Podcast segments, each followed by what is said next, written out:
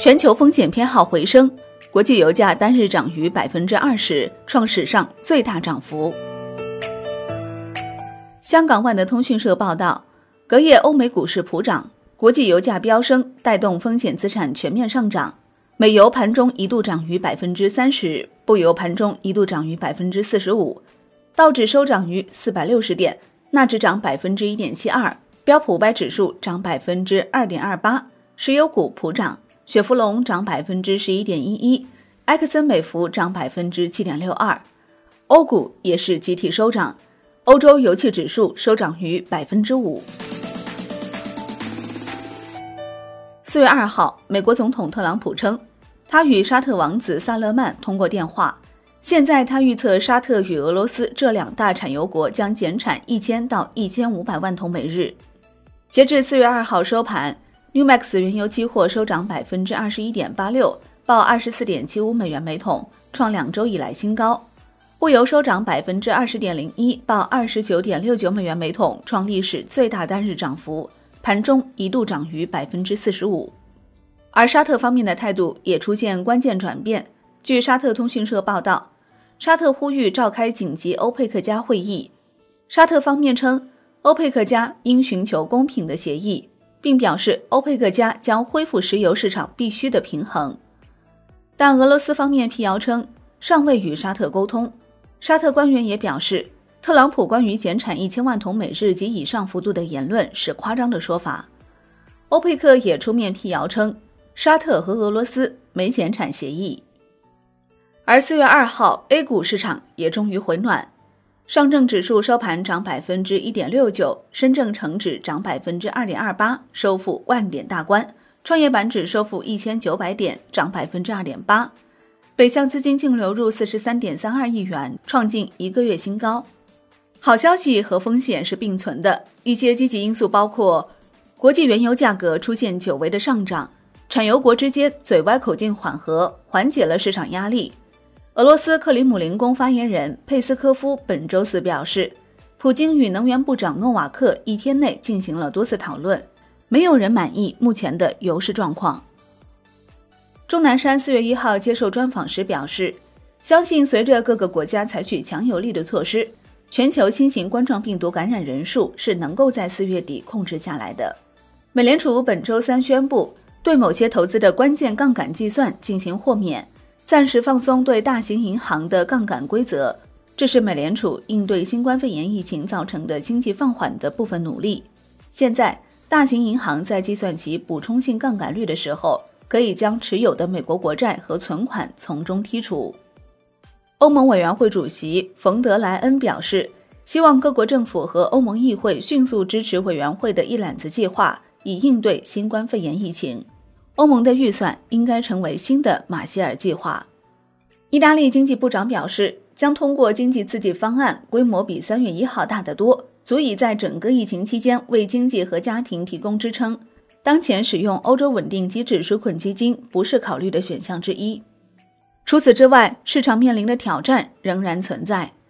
全球经济几乎停摆，主要经济体的就业数据已经反映了这一现实。四月一号公布的美国小非农 ADP 数据为负二点七万人，三月 ADP 就业人数创二零一零年一月以来最低水平。四月二号公布的美国三月挑战者企业裁员为二十二点二三万，创二零零九年一月以来新高，同比增百分之二百六十六点九，前值五点六七万。一季度共裁员三十四点六九万，创二零零九年一季度以来新高，同比增百分之八十二。美国三月二十八号当周出请失业金人数六百六十四点八万，再创历史新高，预期三百五十万，前值三百二十八点三万。不过，美国失业人数增多，从侧面说明防控措施开始起作用，为未来的经济复苏保存力量。世卫组织总干事谭德赛当地时间四月一号在媒体通报会上表示，在接下来的几天里，全球新冠肺炎确诊病例将达到一百万确诊病例。死亡人数将达到五万。尽管如此，我们对 A 股不必太悲观。光大策略谢超团队认为，对 A 股市场而言，当前位置估值合理。若再次明显下跌，价值投资者可逐步买进，等待国外恐慌情绪、疫情扩散、国内经济复苏、政策宽松等因素逐一落定，市场有望迎来右侧配置时机。国盛策略称，近期海外货币政策极限宽松、财政刺激预期强化之下，市场恐慌情绪有所缓解，至暗时刻后曙光正在出现。四月，随着一季度数据出炉及后续两会召开，国内政策对冲也将持续加码，继而推动 A 股市场走出底部，迎来修复。该机构表示，投资策略上关注三个方向：内需驱动，需求将回暖；外资流出冲击缓解的消费板块，如食品饮料、医药等；政策对冲的方向，如地产、基建、汽车等；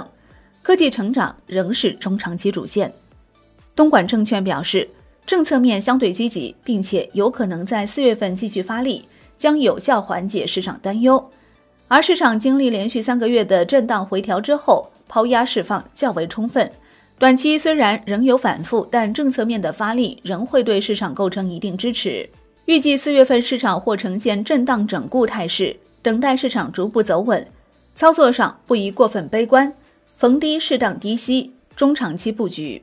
国盛证券指出，科技成长仍是中长期主线。经历本轮调整，科技成长此前的超涨已消化的较为充分。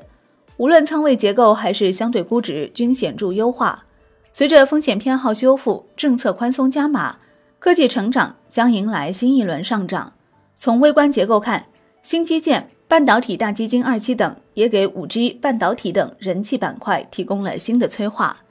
中信证券策略分析秦培锦团队认为，当前 A 股市场拥有足够韧性，经过近期调整后，估值在全球市场具有吸引力。结构性高估问题也得到一定缓解，预计四月 A 股市场将迎来底部拐点，并开启二季度的上涨。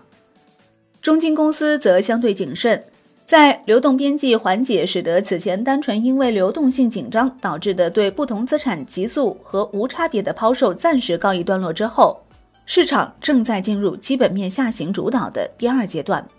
在这一阶段，市场将会承受来自基本面下行的压力。直到这一预期被充分消化，如果叠加期间疫情的发展以及潜在流动状况的波折，都可能使得市场在寻底的过程中不会完全一帆风顺，甚至重新面临压力。好的，感谢收听，更多内容请下载万德股票客户端，我是林欢，财经头条，我们再会。